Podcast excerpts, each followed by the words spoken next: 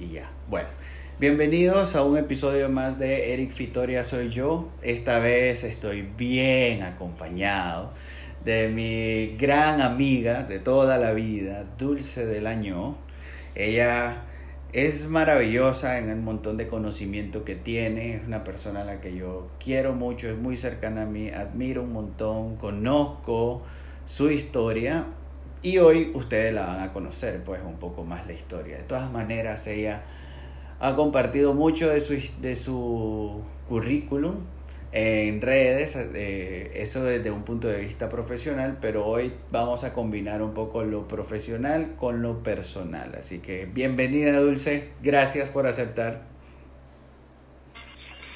¿Qué tal Eric? No, siempre es un gusto eh, pues, estar acá y vamos a conversar, ¿no? Un poquito eh, fuera de lo que comúnmente estamos acostumbrados a escuchar quizás en las redes sociales, porque, eh, bueno, me gustaría contarles que nosotros tenemos, hace poco estaba sacando la cuenta, creo que son 17 años De, de amistad, de conocernos, nos conocimos en la secundaria, no sé si me estoy adelantando, ¿verdad? estaba, estaba sacando la cuenta cuando vos me invitaste al podcast, eh, que tenemos casi 17 años de conocernos, imagínate toda una vida prácticamente. Y pues hemos pasado diferentes momentos, hemos estado, como dicen, en las buenas y en las malas, ¿no? En las crisis, en los momentos prósperos, en todas nuestras canteadas también, los errores que cometimos de chavalos y, y, bueno, pues súper eh, feliz, te felicito por, por esta iniciativa que has venido haciendo con, con este podcast.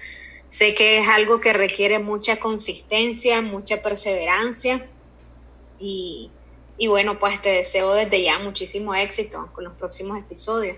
Oh, gracias. Qué detalle de tu parte. Sí, mira que hemos pasado de todo.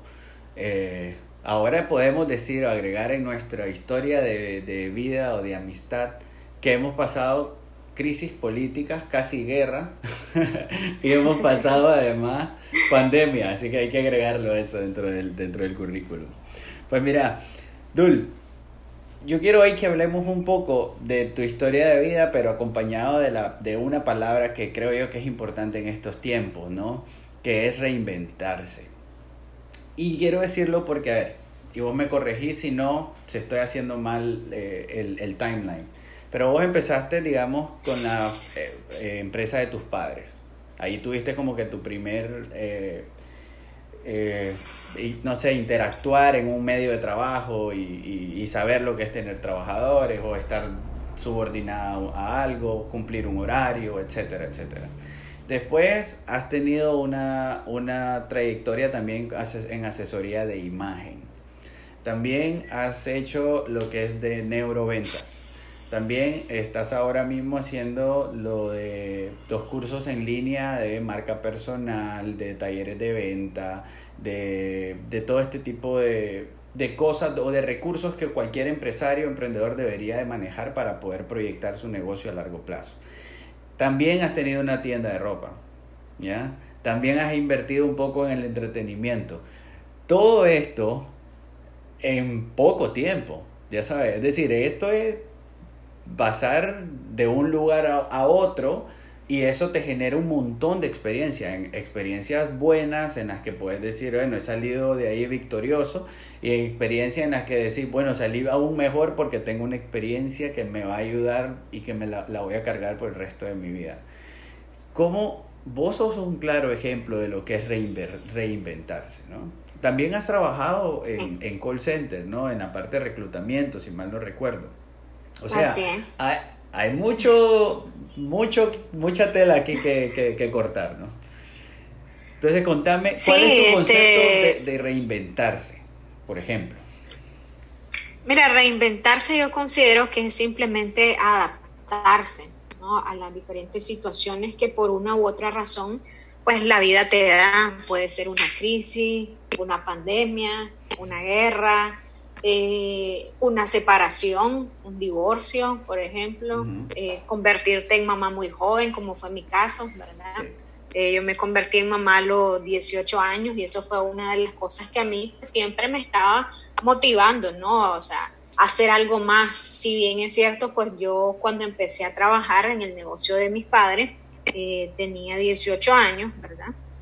Y, eh, pero sin embargo, pues yo siempre estaba buscando cómo tener un ingreso extra para poder darle cierto eh, nivel de vida a mi hija y porque también a mí me, siempre me han gustado pues tener cosas buenas, ¿no? Poder eh, comprarme mis cosas, de repente darme mis lujos, salir al restaurante, salir al cine, poder llevar de viaje a mi hija, poder ir de viaje yo, ¿no? Entonces, siempre estaba buscando cómo, o sea, generar más ingresos.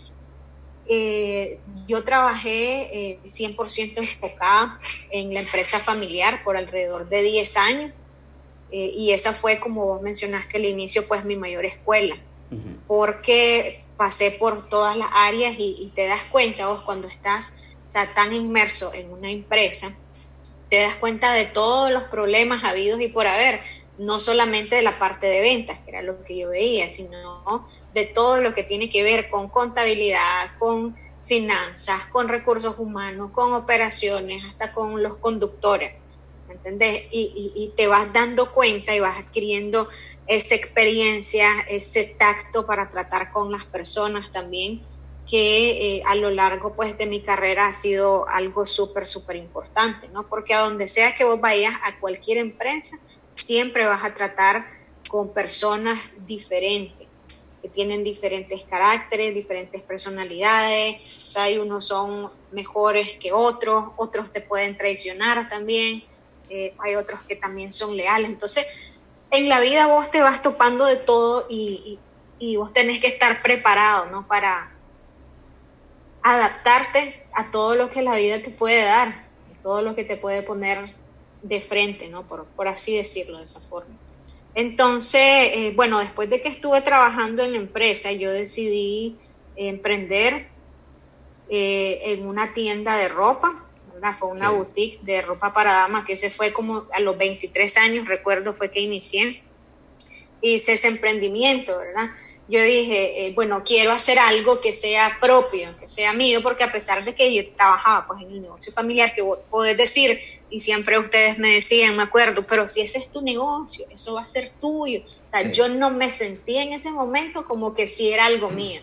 Yo me sentía como que simplemente pues era una empleada más en ese momento tenía esa visión de, futuro en ese momento. Entonces yo decía, quiero tener un negocio que sea mío, algo donde yo pueda mandar, donde yo pueda tomar las decisiones sin consultarle a nadie, dice uno, ¿verdad? De chaval, o sea, dice uno. te vas a imaginar, dice uno en ese momento, ¿no? O sea, 23 años, que, que, te ibas a imaginar, ¿no? Todos los problemas, y mi papá me dijo, yo, yo le comenté, ¿verdad? Cuando iba a abrir esa tienda, y me dijo, ¿estás segura que vas a hacer eso?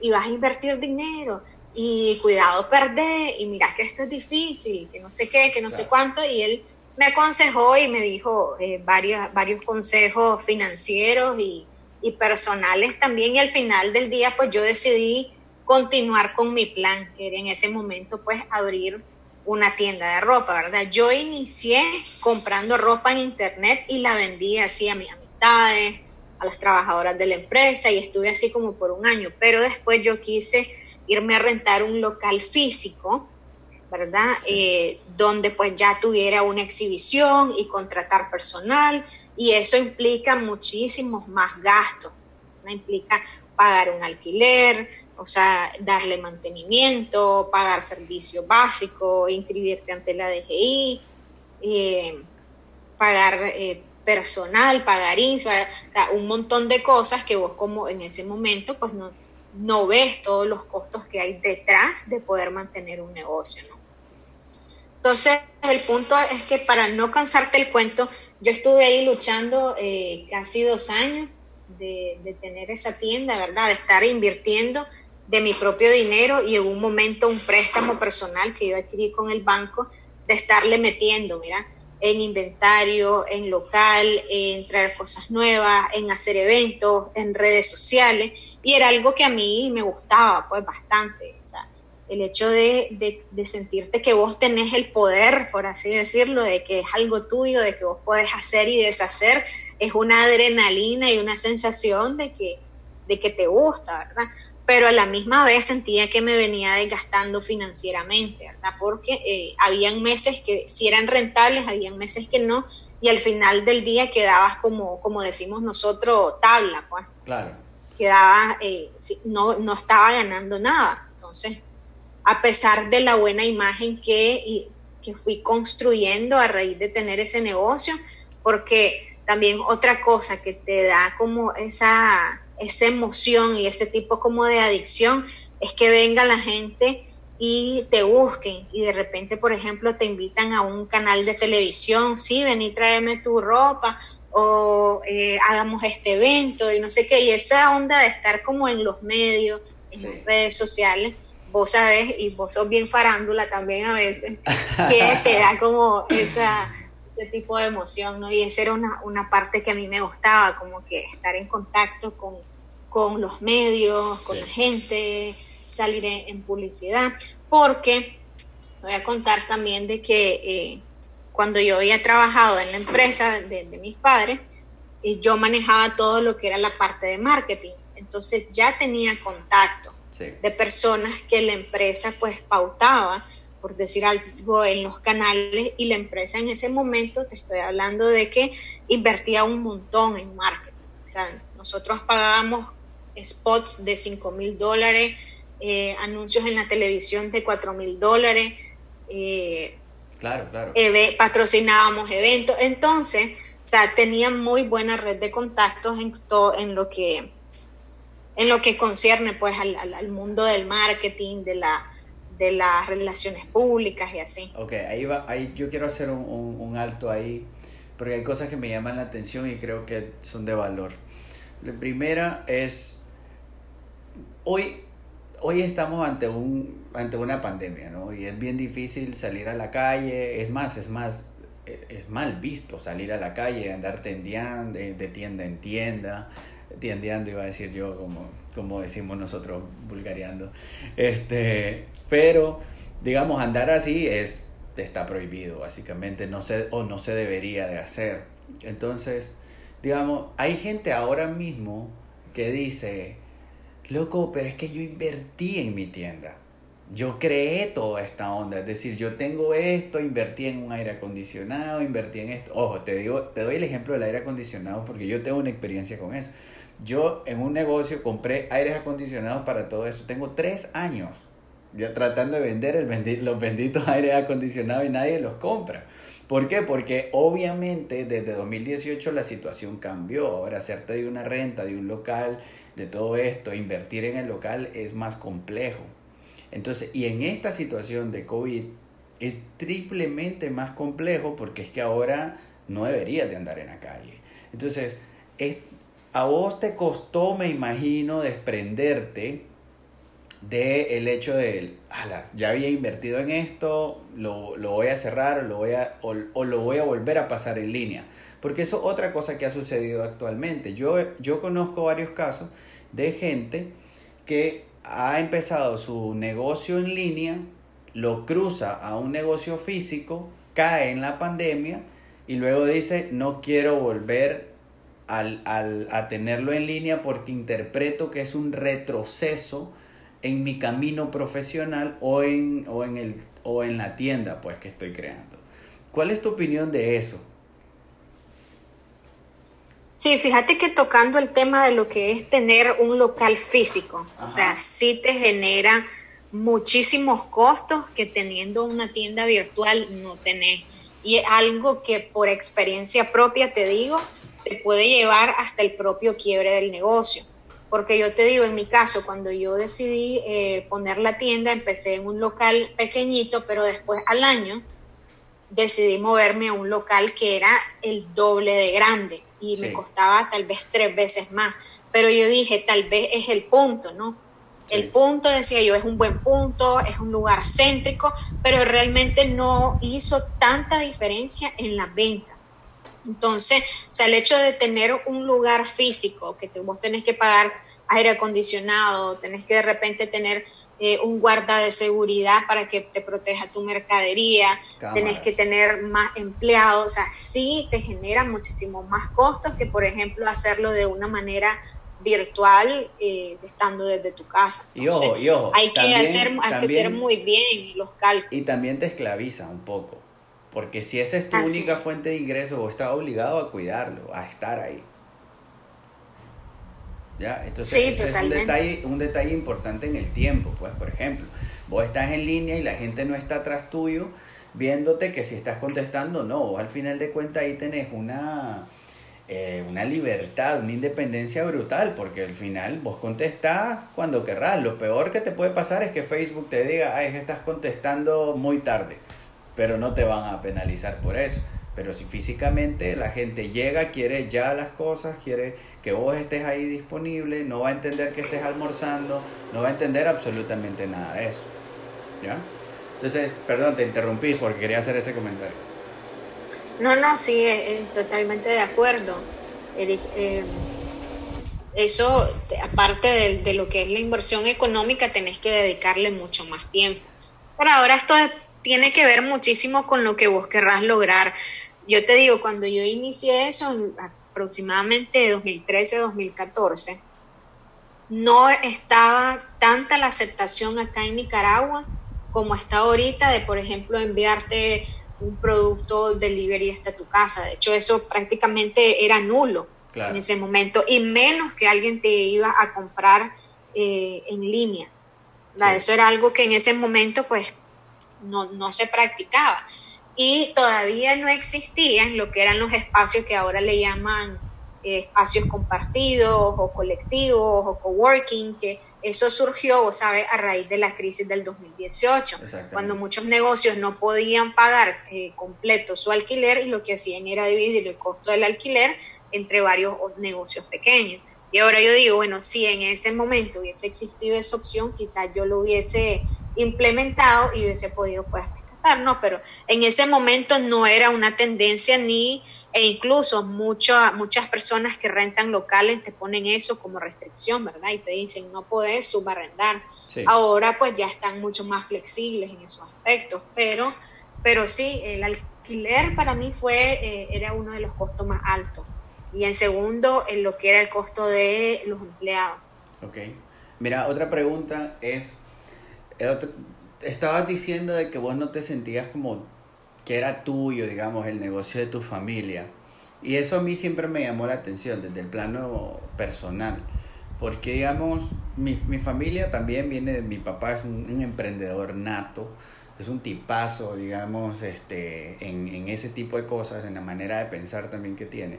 Pero, digamos, eh, yo, yo no es que me sentía, nunca me he sentido dueño de lo, de lo que tengo, pero más bien un administrador pero sí entendía que yo tenía que seguir el legado de mi, de mi papá. Ya, es decir, en los negocios, en lo que él estaba haciendo, ayudar y esto y lo otro.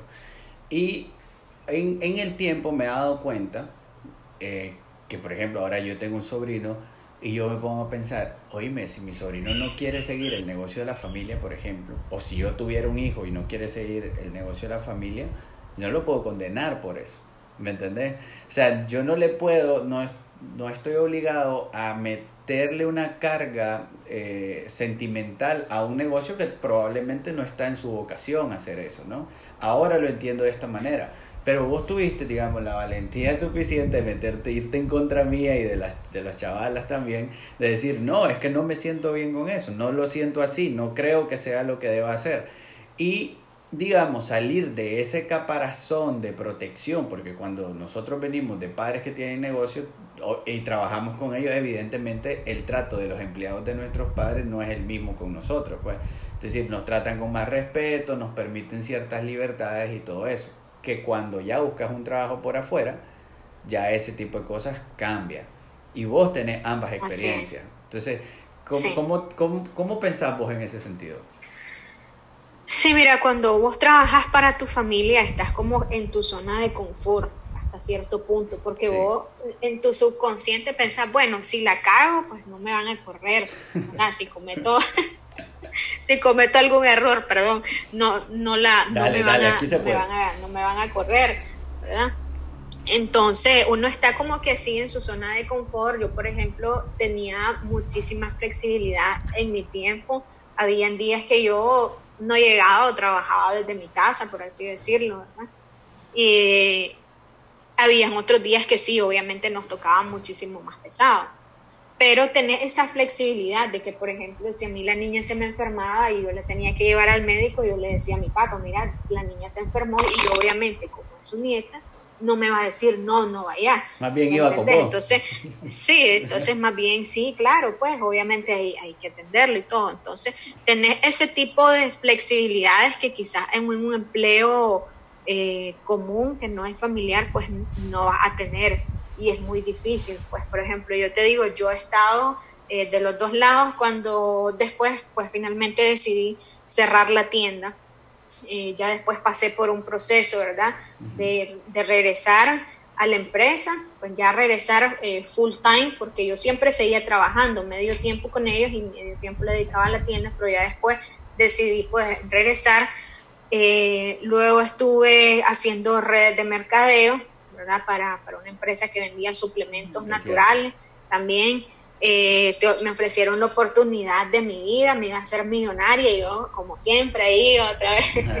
y estuve, pero eh, eh, todo, fíjate que todo lo que yo he hecho, en todo lo que he emprendido, me ha dejado buenas lecciones, buenas experiencias, porque yo he dicho, bueno, quizás en este, por ejemplo, este negocio de redes de mercadeo, yo conocí muchísima gente también dentro y fuera de Nicaragua ahí fue donde yo empecé a conocer de lo que es el tema de educación complementaria, que es lo que yo hago hoy en día.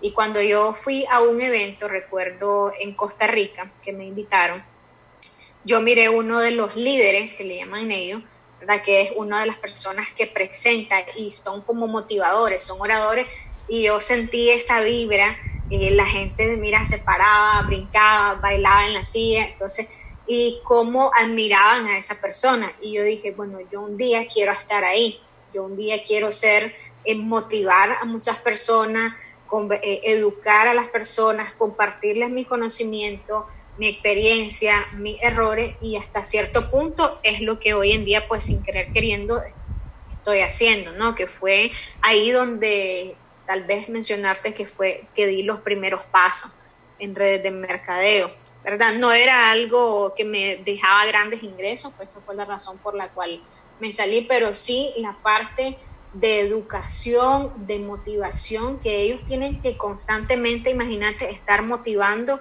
a personas que no le pagan un salario. Tienen que estar motivando vendedores sin salario. Entonces, o sea, te convertís experto en automotivarte, en autoeducarte, en aprender por vos mismo herramientas. Esa fue una de las lecciones que me dejó en cuanto a redes de mercadeo. El otro día, el otro día yo, perdón, el otro día yo platiqué con Thais Blandón, no sé si vos la conoces, y ella me comentó de que una de una de las cosas que más le gustó de esto de redes de mercadeo era era la misma parte, era la parte de motivación. Dice que eso era, eso era una experiencia brutal porque te, se levantan motivados, se levantan con las ganas sí, de comer al mundo. ella me, ella me contó que le fue muy bien al final por un problema personal se tuvo que salir, pero digamos, eh, ella me dice lo mismo que vos, es como, oíme, ahí sí se invierte en esta onda de, cambiar tu chip en tu mente. Sí, y, ahí es donde, te, donde te, realmente te das cuenta de que lo mejor, la mejor inversión que vos podés hacer es en tu mente. Sí. O sea, autoeducarte, aprender. Y yo te digo, ahí aprendes cosas vos que no aprendes en la universidad y no es por despreciar eh, a ninguna universidad ni menospreciar a nadie, pero sí aprendes muchísimas más cosas cuando vos te autoeducas y encontrás una pasión por algo, ¿no? Ese es uno de los puntos importantes también que yo considero para poder reinvertarte, que es la pasión por, por un tema, o sea, hacer algo que vos realmente te guste. Ahora, después de eso, eh, como yo ya decidí no continuar con ese negocio, eh, porque no era muy rentable, pero yo sí seguía con la idea del tema de la educación complementaria, cómo poder enseñar a personas, porque a mí me tocaba en las reuniones presentar los planes de negocio, presentar los productos y fue algo que, que, me fue gustando y me di cuenta que yo podía muy bien enseñar y transmitir mi conocimiento a las demás personas, ¿verdad? Eh, pero para no cansarte el cuento, pues después de eso fue donde estuve trabajando en una empresa que fui empleada, por decirlo así donde ya no tenía, eh, ya no estaba en el caparazón de la empresa de mis padres, sino que fui empleada. Recuerdo que surgió un proyecto de, de un call center que estaba recién abriendo acá en Nicaragua y dijeron que necesitaban una persona que hiciera marketing para el área de reclutamiento. Entonces yo eh, fui, apliqué, hablé con la persona encargada, pero cuando yo fui a aplicar, yo ya le llevé el plan de lo que íbamos a hacer. No fue una entrevista normal, sino que yo ya llegué y le dije, mira, esto es lo que ustedes necesitan. Y vamos a hacer esto, esto y esto, y vamos a hacer esto en redes sociales. Y ahí nomasito ella me dijo como que sí, queremos trabajar con vos, me dice. Eh, ahorita esto no es una posición eh, que va a estar fija a largo plazo, pero queremos contratarte por unos meses y que vos estés aquí full time. Entonces ahí fue donde yo ya decidí eh, totalmente desligarme de la empresa de mis papás para poderme enfocar en ese proyecto, porque aparte yo tenía pues el deseo de poder experimentar también cómo era trabajar para alguien más, cómo era trabajar para una empresa, por en, este caso, pues una empresa internacional donde tu jefe o la persona que vos tenés reportaje es un gringo, una persona que esté en los Estados Unidos, ni siquiera estaban aquí ellos. Entonces ahí yo aprendí también a trabajar de manera remota.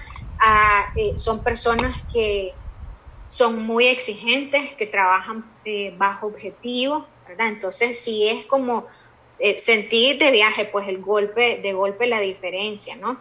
De trabajar una empresa familiar que es un ambiente mucho más relajado, a trabajar una empresa donde uno, sos un empleado y dos, tus jefes son de otra cultura, ¿no? De una cultura que ellos son, o sea, bien directo, sus reuniones, si ellos te dicen 15 minutos, son 15 minutos contados.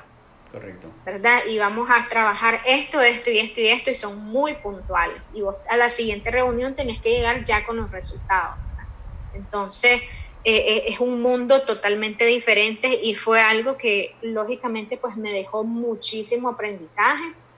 Eh, ahí estuve trabajando casi un año, o sea, que fue un proyecto que inició por tres meses y a ellos les gustó tanto el trabajo que yo venía haciendo que estuve casi por un año.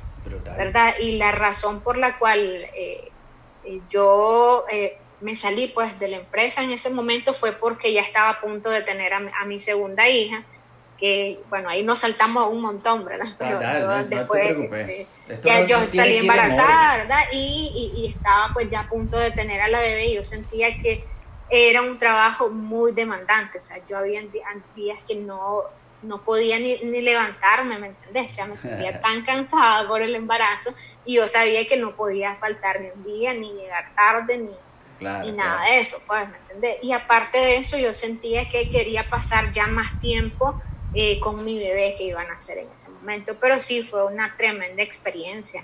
Buenísimo. Mira, decías vos de que hay ahora mismo, hay gente, pues, o vos aprendiste a invertir en educación complementaria.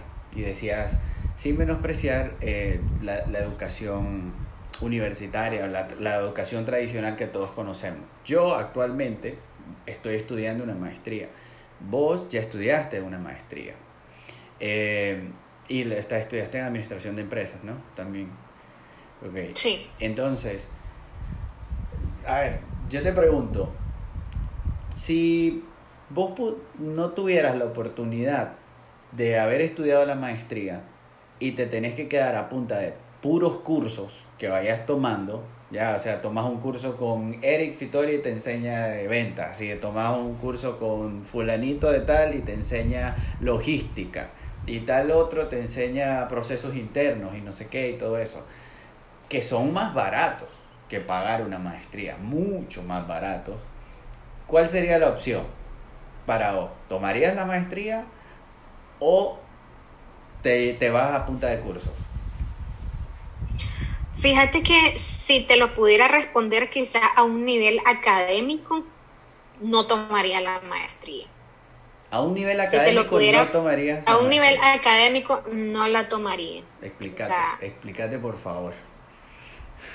Yo he aprendido más en los últimos tres años y así te lo voy a poner, he aprendido más en los últimos tres años que llevo estudiando cursos libres, o sea, cursos que yo siento que son importantes para mí, que un pensum que te van a dar en una maestría que no es algo que quizás va con tus objetivos, eh, son temas que quizás algunos son relevantes, otros no. Y, pues como te digo, pues quizás a nivel académico, en este momento de mi vida yo no, no lo haría. Si fuese a nivel de satisfacción personal, de reconocimiento por el hecho de tener eh, algo que te diferencia de los demás profesionales, un título, sí lo haría. Entonces depende de lo que vos quieras lograr. Sí, también me imagino que depende un poco cuál es tu objetivo después de. Porque, por ejemplo, yo estoy estudiando la maestría porque siempre quise estudiarla y porque siento que la yo confío en la educación formal, aunque sé que mucha clase es tontería. Es decir, por ejemplo, yo estudié en la universidad Derecho y el 70% de las clases, honestamente, yo siento que no servían para nada y que no, no me van a funcionar en un, en un día a día trabajando en una empresa, aunque trabaje desempeñándome como abogado. Pero yo igual confío en eso porque siento que es, que, es algo que va a perdurar más allá en el tiempo. ¿ya? Entonces, eh, sin embargo, digamos, yo he estudiado un montón de cursos. Es más, yo estudié con vos eh, un, un diplomado de, de, talento humano, creo. Estudiamos juntos. Sí. Este, y ese diplomado yo al sol de hoy le sigo sacando el jugo. Pues. Este, al mismo tiempo he tomado un montón de otros cursos que compro en internet y que los tomo y, son, son bastante rápidos. Y, y, me han servido en cosas muy puntuales y muy específicas. Pero digamos, en este caso, lo que te quiero decir es, la gente que nos escucha que es emprendedora y que dice, es que si yo tuviera una maestría o si yo fuera profesional en esto, me iría mejor. Eso es como es un paradigma el que tenemos que vencer, ¿no? Y se puede vencer a través de tus cursos, a través de otros cursos pues que, que, que están disponibles también en línea, ¿no? ¿Qué ¿Cuál es tu, tu, parecer o cuál es tu comentario? Sí, esa, esa es una creencia, es una creencia limitante que muchas veces nosotros nos autoimponemos. Yo tengo, bueno, yo conozco a algunas personas que, por ejemplo, no tuvieron la oportunidad de terminar su universidad, por ejemplo y me dicen, no, es que a mí me va mal porque yo no me gradué, yo no tengo maestría como vos. Entonces, o sea, ese es uno, una creencia y una excusa, porque vos no necesitas tener una maestría para poder ser exitoso en los negocios. No necesitas tener 20 mil dólares o 50 mil dólares para irte a estudiar a X universidad y pagarte una maestría, ¿no?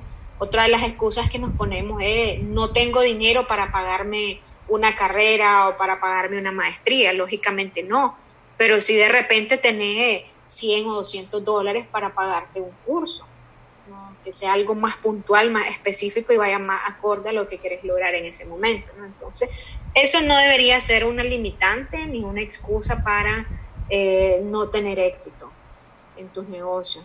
Correcto. O sea, yo con maestría y todo he cometido errores, eh, me he equivocado, o sea, eso no te va a dar ni más ni menos que otra persona. Al final del día lo que importa es eh, arriesgarse, arriesgarse a aprender de tus experiencias. Vos has perdido dinero en negocios, bueno, me imagino, evidentemente. ¿Cuál es la mejor lección que has aprendido de perder plata invirtiendo? Pues no arriesgar lo que no tenés en mi caso es, por ejemplo, si yo te hubiese dicho, fíjate que yo puse todos mis ahorros y lo invertí en un negocio, pero no fue así. Yo, yo pedí un préstamo en ese momento. Cuando inicié mi primer negocio, pedí un préstamo que, y después pedí otro préstamo y al final en los dos se hicieron casi 20 mil dólares. Y ah. todo lo perdí. y todo lo perdí, un dinero que a la fecha todavía tengo cuotas, todavía tengo cuotas que estoy pagando, entonces, uno, y dos, o sea, tener mucho cuidado con las personas que están alrededor tuyo, que están alrededor tuyo, eh, que tal vez esto no tiene mucho que ver con, con la pregunta que me hiciste, pues, pero al ver, o al tener la impresión muchas personas de que a vos te va bien, de que tenés dinero, en realidad dinero que no tenés, eh, muchas personas se te acercan por interés, ¿verdad? Y creen que te va bien y empiezan a, a, querer eh, hacer amistad con vos o etcétera, etcétera, o cuando ya ven que estás en cierta posición, eh, se te acercan. Pero cuando estás en las malas, o sea, ni te conocen en la calle, te lo digo porque me ha pasado. Sí, es que eso, es interesante. A mí ah, no me ha pasado tan literal, pero sí lo, lo logro interpretar con amistades, evidentemente en tu caso, pues que lo conozco bastante bien, y de otras amistades. Pero algo que me llama la atención es que la gente se vive una película a través de las redes sociales.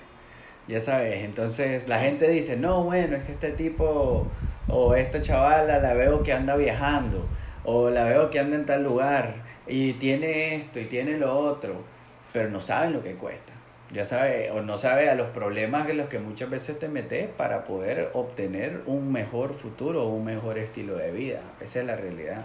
Y en mi experiencia, digamos que vos la conoces muy bien, o sea, esto de, de, los medios y todo eso, lo único que hace es gastar plata, porque ahí no se produce absolutamente nada.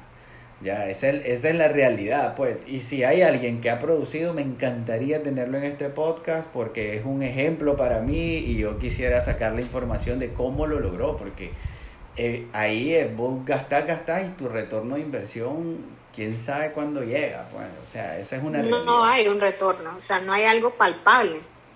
Por ejemplo, a mí lo que me pasaba bastante con la tienda, ¿verdad? Es de que llegaban muchas presentadoras o muchos canales de televisión y me decía, mira, vestime a esta presentadora y te vamos a pasar un banner. Y, yo decía, yo tenía la mentalidad de que, bueno, pues no voy a pagar el, en efectivo, voy a pagarle en canje, con producto o con ropa. Te van a poner, te van a hacer una mención, imagínate, una mención. O sea, es que eso, eso no es nada. Ahora que me pongo a reflexionar. Y yo muchas veces regalaba la ropa eh, para que las presentadoras se, se, vistieran, ¿verdad? Y a ellas les quedaba y a mí no me quedaba nada, porque eso no me atraía clientes. Claro, claro. Eso no me traía clientes, lo único que te mencionaban era el nombre de la tienda, si acaso te mencionaban, porque a veces hasta la misma presentadora eh, no te decía nada.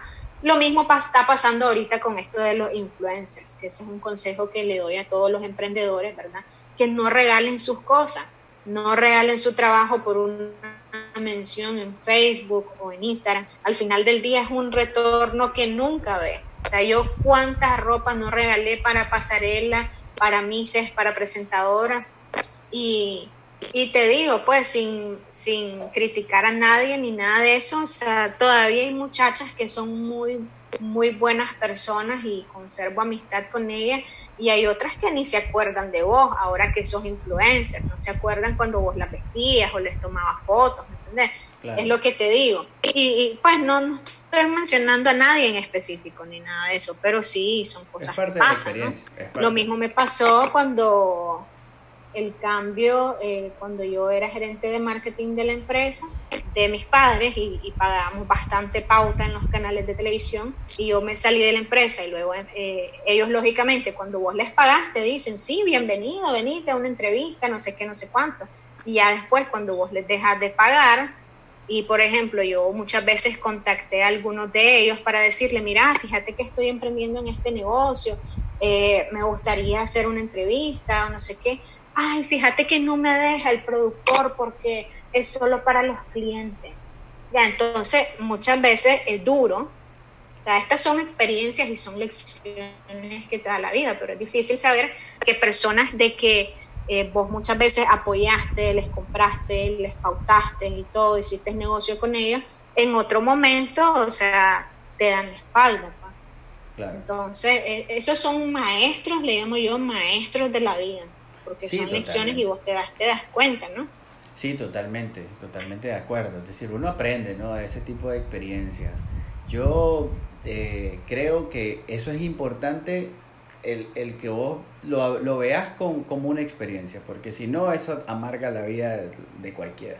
Pero ahora estás en, en un nuevo proyecto, y ese proyecto tiene buena fuerza, es decir, se mira bien, está bien estable, está caminando a pesar de todo este relajo en el que estamos viviendo mundialmente.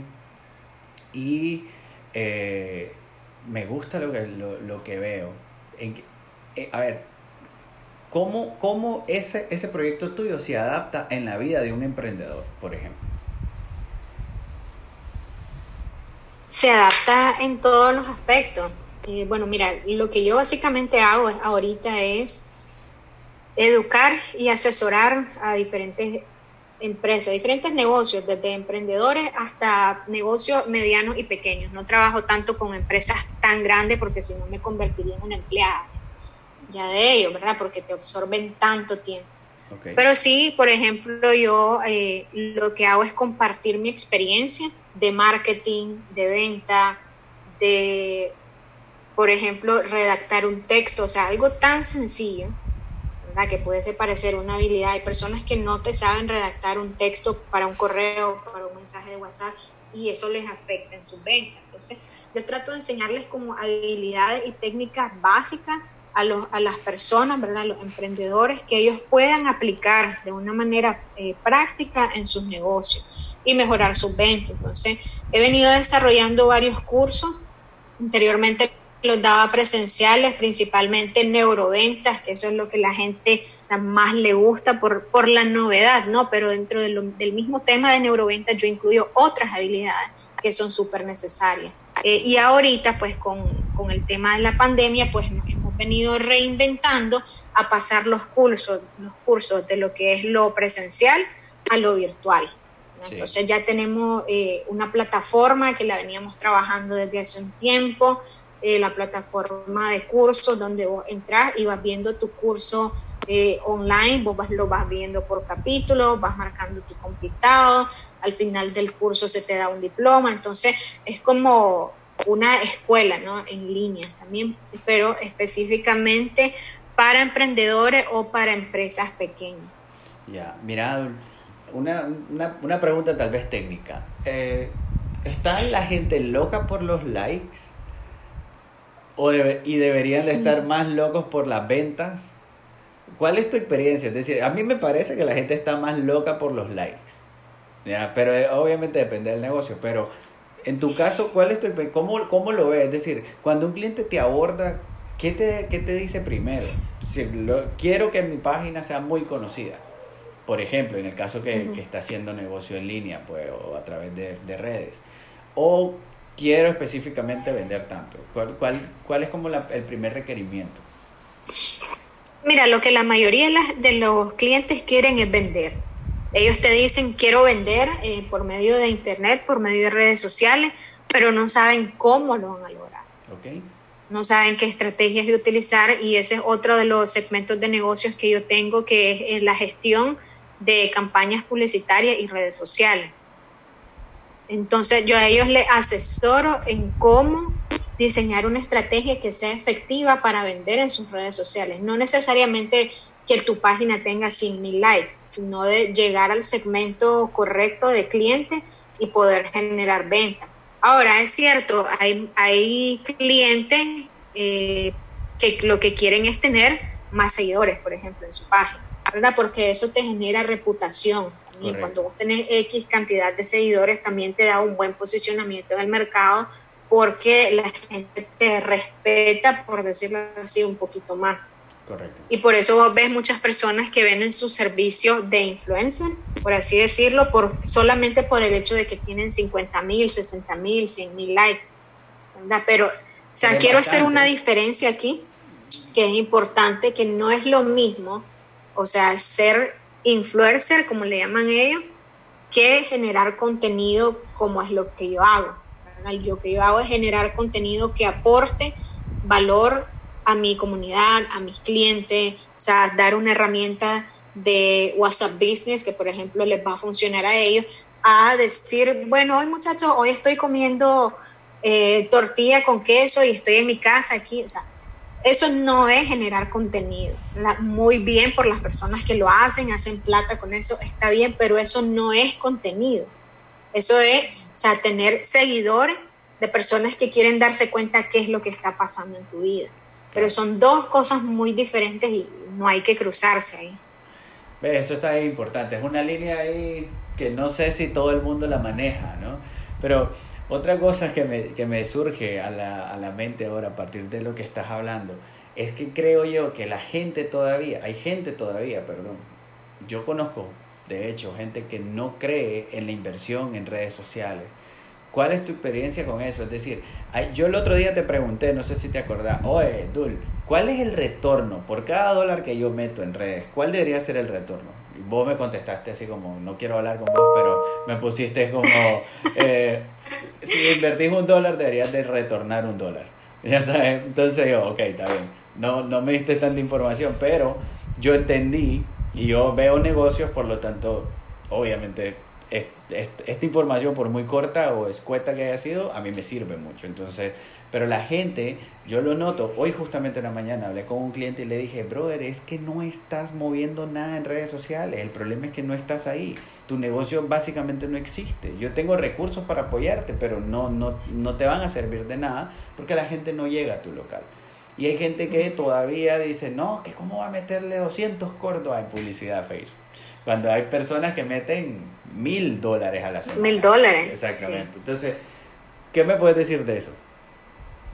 Sí, este, bueno, por ejemplo, cuando yo estaba en el, en el call center, eso metíamos mil dólares a la semana.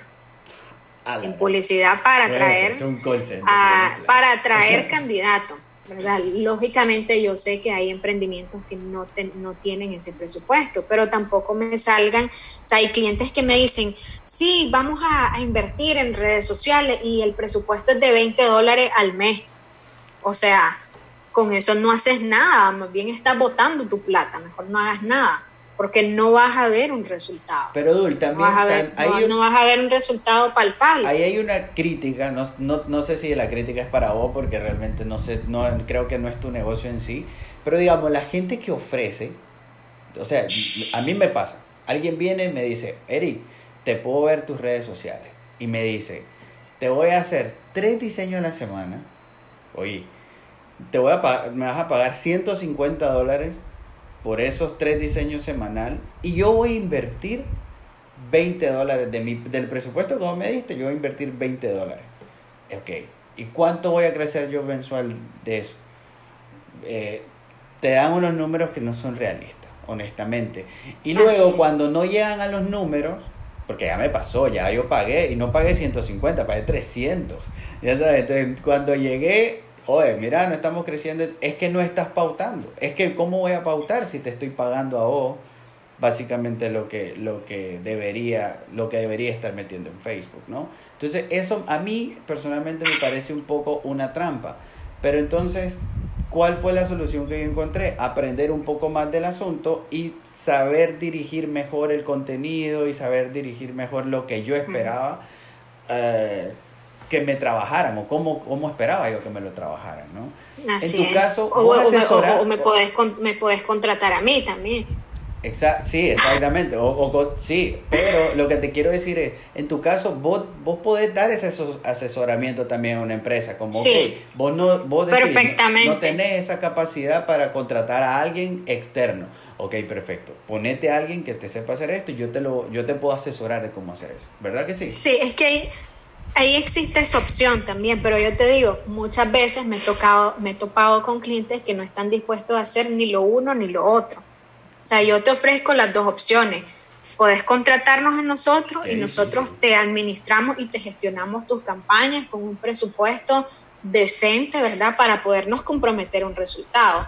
O también te podemos asesorar y vos lo manejás, vos lo administrás y aprendes cómo funciona la herramienta, que también te lo podemos enseñar, pero eso significa que en vez de, pagar con dinero, vas a pagar con tu tiempo, porque hay que dedicarse, o sea, nada en la vida es gratis, o pagas con dinero o pagas con tiempo.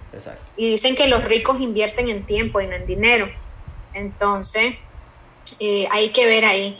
Ahora, lo que vos decías de los negocios, de que te hacen este tipo de oferta, es porque realmente no entienden cómo funciona eh, cómo funciona el negocio, ¿verdad? Del marketing digital, de las redes sociales. Ellos creen que saben porque vieron un tutorial en YouTube y, realmente no lo han puesto en práctica. Yo te digo, yo tengo, eh, a ver, tal vez ocho años de estar trabajando con redes sociales porque yo empecé a experimentar cuando estaba en la empresa de mis padres y empezamos a pautar igualmente cuando estaba con la tienda. Yo empecé a meterle y, y en esos momentos eran presupuestos, perdón, de 30 dólares, 50 dólares al mes y te iba súper bien. Ahora ya no es así. Ahora ya, o sea, si todavía te quedaste en esos momentos, pues lamentablemente ya, te quedaste en la prehistoria, pues, porque con ese presupuesto no significa nada. Correcto. Ahora, ¿cuánto creemos que un, no sé, esta, esta pregunta puede ser muy subjetiva, pero un, un emprendedor, porque mira, la gente que escucha este podcast es un montón de emprendedores, honestamente te lo digo. Por eso estoy molestando tanto con esto. ¿Cuánto creemos que un emprendedor debería estar invirtiendo mensual así eh, mínimo, mínimo? Depende mucho de tu objetivo, del segmento. O sea, yo no te podría decir eh, una cantidad exacta, pero sí definitivamente para ver un resultado yo te diría de 100 a 300 dólares solo en pauta, o sea, sin contar el diseñador ni, ni nada de eso, o sea, solo en pauta. Pero varía mucho, pues dependiendo de lo que vos quieres lograr. Yo conozco negocios, como te digo, que invierten eh, mil dólares, 500 dólares. Ahora, hay personas que, por ejemplo, te dicen, no, no tengo para pautar en redes sociales, pero se dan a hacer cinco mantas en la calle.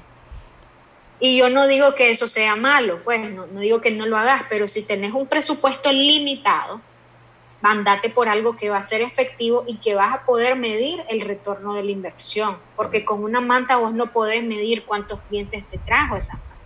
Claro. Mientras que con las redes sociales vos podés medir sí cuántas conversiones tuviste, por ejemplo, en tu tienda en línea, cuántas personas te compraron a través de ese ad y fijarnos en las métricas que realmente sí importan, no en los likes ni cuántas personas me vieron, sino en métricas que tienen que ver directamente con tu venta.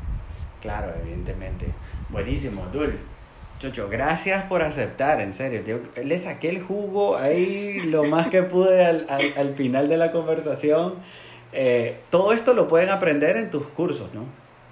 Todo, todo esto. Sí, definitivamente. De hecho, ahorita fíjate que estoy estoy planeando en sacar algo de marketing digital eh, por lo mismo, porque la gente me lo ha pedido, pero yo generalmente me enfoco en habilidades de venta. Pero para, o sea, yo como he crecido en mis redes sociales es porque yo lo he implementado, entonces al final del día sí tengo que compartir eso. Buenísimo. ¿Cómo te sigue la gente en tus redes sociales? ¿Dónde te buscan? Dulce del año en todas mis redes sociales, Facebook, Instagram, eh, YouTube y LinkedIn. TikTok. sí tengo una cuenta ahí, pero todavía no he aprendido a usarla. Ah, ok, ponía a tu hija, ponía a tu hija que lo haga. Bueno, mi hija es, casi influencer en TikTok. ¿En serio? bueno. Buenísimo. Bueno, gracias Dul, gracias por, por sacar de tu tiempo. Sé que estás de mamá ahorita, justamente te, te quité tiempo con tu hija. Y yo agradezco un montón esto. Ojalá que te la hayas pasado tan bien como me la paso yo y ojalá que también la gente que nos escucha igual se la haya pasado súper bien. Así que este pues es un episodio más de Eric Victoria Soy Yo. Ojalá lo hayan disfrutado, que sea de su beneficio y que lo exploten en sus redes. Nos fuimos. 因为。